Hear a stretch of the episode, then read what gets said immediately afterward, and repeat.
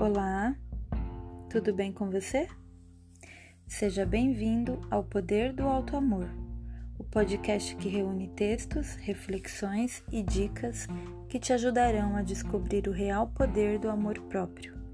Eu me chamo Daniele Ferrari, sou psicóloga clínica e hoje vamos falar sobre amor. A crônica de hoje é da Marta Medeiros se chama a fita métrica do amor.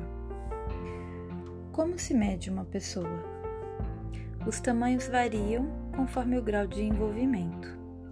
Ela é enorme para você quando fala do que leu e viveu, quando trata você com carinho e respeito, quando olha nos olhos e sorri destravada.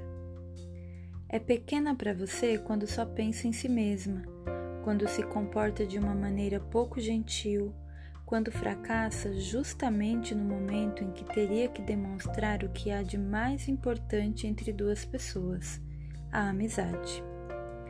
Uma pessoa é gigante para você quando se interessa pela sua vida, quando busca alternativas para o seu crescimento, quando sonha junto. É pequena quando desvia do assunto. Uma pessoa é grande quando perdoa, quando compreende, quando se coloca no lugar do outro, quando age não de acordo com o que esperam dela, mas de acordo com o que espera de si mesma.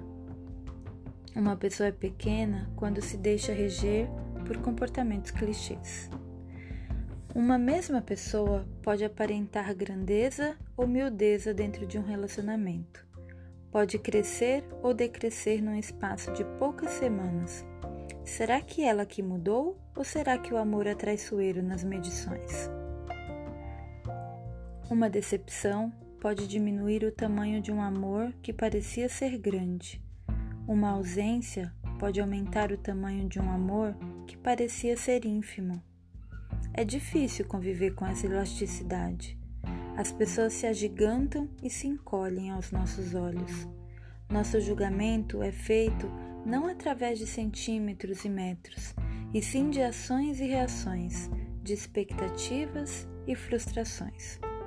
Uma pessoa é única ao estender a mão e ao recolhê-la inesperadamente se torna mais uma. O egoísmo unifica os insignificantes. Não é a altura, nem o peso, nem os músculos que tornam uma pessoa grande. É a sua sensibilidade sem tamanho. Eu vou ficando por aqui, espero que você tenha gostado de refletir sobre como as pessoas são para nós, como a gente mede elas, como isso é sensível, volátil, vulnerável. Quero deixar um beijo cheio de autoestima para você. Te vejo em breve e até a próxima.